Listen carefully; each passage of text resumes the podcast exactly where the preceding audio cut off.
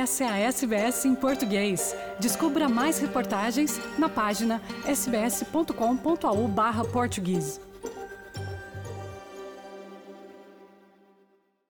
Olá a todos na SBS em português. O meu nome é Carla Guedes e venho hoje falar-vos acerca da devastadora hipótese da Austrália vir a sofrer de um terceiro evento Laninha, havendo 70% de chance de virmos a sofrer de mais ventos fortes e cheias difíceis de controlar até ao final de 2022. O Australian Bureau of Meteorology diz que há 70% de hipóteses de um terceiro evento consecutivo da tempestade Laninha acontecer na Austrália até ao fim deste ano e muitos australianos não têm a certeza se conseguem aguentar a pressão. No final de fevereiro, por exemplo, Harper Dalton perdeu praticamente tudo o que possuía na vida. A casa que comprou em 2020, no sul de Lismore, foi destruída por inundações após o evento climático extremo Laninha. Agora, tal como os seus vizinhos e comunidade alargada, Dalton está a enfrentar sérias dificuldades financeiras, uma incerteza angustiante e os impactos deste período traumático na sua saúde mental. Neste contexto, Dalton refere o seguinte: abro aspas, acho que toda a cidade está mergulhada num trauma coletivo. Acho que muitas pessoas estão com sintomas de transtorno de stress pós-traumático e talvez não estejam bem conscientes disso.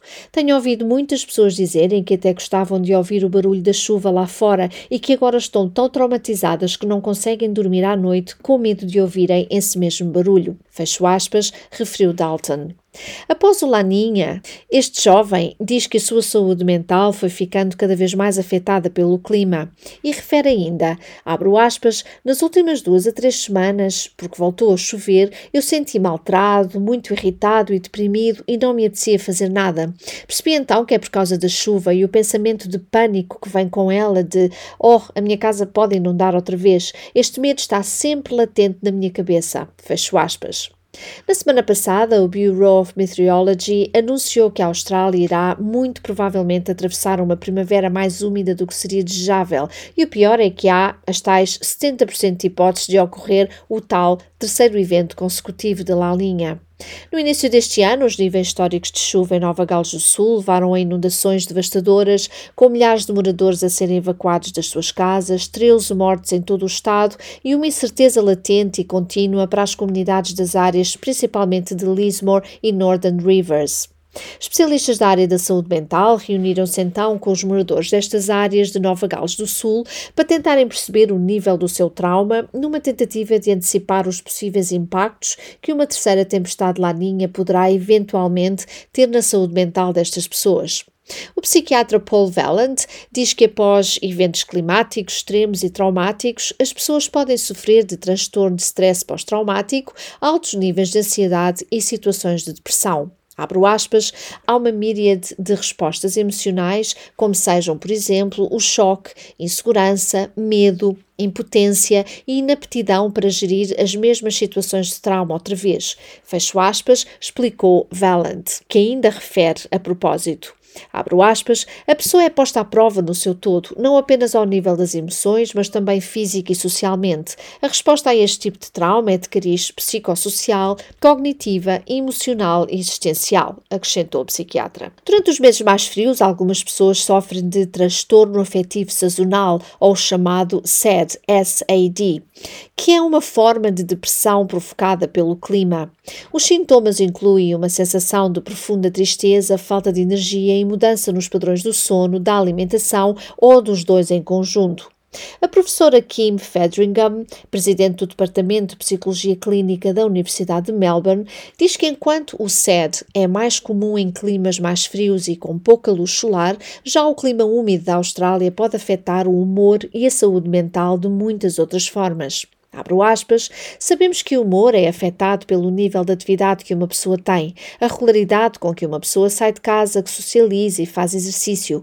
Todas estas coisas podem ser claramente limitadas pelo mau tempo. Fecho aspas, disse a professora, que continuou ainda. Abro aspas novamente, penso que agora, dado o receio que as pessoas têm do clima de uma forma geral, a chuva pode expultar o medo, não apenas dos traumas do passado, mas das incertezas do futuro a longo prazo. Neste contexto está a crescer nas pessoas uma ansiedade significativa, bem como uma sensação de desamparo total. Fecho aspas, acrescentou Fedringham.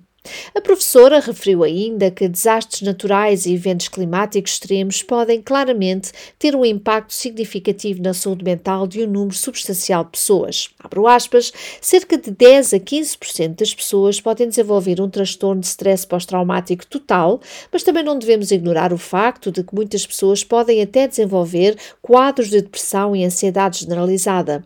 Além de que, claro, problemas de saúde mental pré-existentes podem exacerbar grandemente, fecho aspas, referiu a professora. Daqui acrescentou ainda o seguinte, abro aspas, acho ainda que também é muito importante contextualizar a natureza acumulativa destes traumas. Os rios do Norte, Lockyer Valley e Brisbane viveram eventos enormes de inundação e desastres naturais que ocorreram sucessivamente num passado muito recente, os quais, por acumulação, impactam a saúde mental das pessoas de forma especialmente forte. As pessoas estão a viver uma incerteza crónica, concluiu a professora. Crystal Lenin, moradora de East Lismore, também está muito familiarizada com o trauma e incerteza associados a eventos climáticos extremos. Apesar de ter investido 80 mil dólares na construção da sua casa pouco antes das cheias acontecerem, Crystal Lenin teve de ser resgatada pela Brigada de Salvamento juntamente com o seu marido e os dois filhos de ambos. Agora, com a casa da família inabitável, ela diz que desde então tem vivido numa espécie de limbo. A família já se mudou quatro vezes, neste momento ocupa uma casa alugada e acabou de comprar uma caravana onde planeia morar temporariamente, enquanto avalia as suas opções e aguarda por mais informações acerca do apoio e planos do governo. Além disto, Crystal começou a receber aconselhamento psicológico e está numa licença profissional por motivos de saúde mental. Diz esta mãe de família que sentimentos de stress e ansiedade são predominantes na sua comunidade desde as inundações. Abro aspas, sempre que começa a chover ficamos no nosso limite. Depois a incerteza dificulta tudo na nossa vida todos os dias. Simplesmente não voltamos a ter uma vida normal. Acho que muitas pessoas fora da nossa comunidade seguiram em frente e esquecem-se que aqui isto ainda ainda está a acontecer nas nossas vidas. Fecho aspas, referiu Lenin.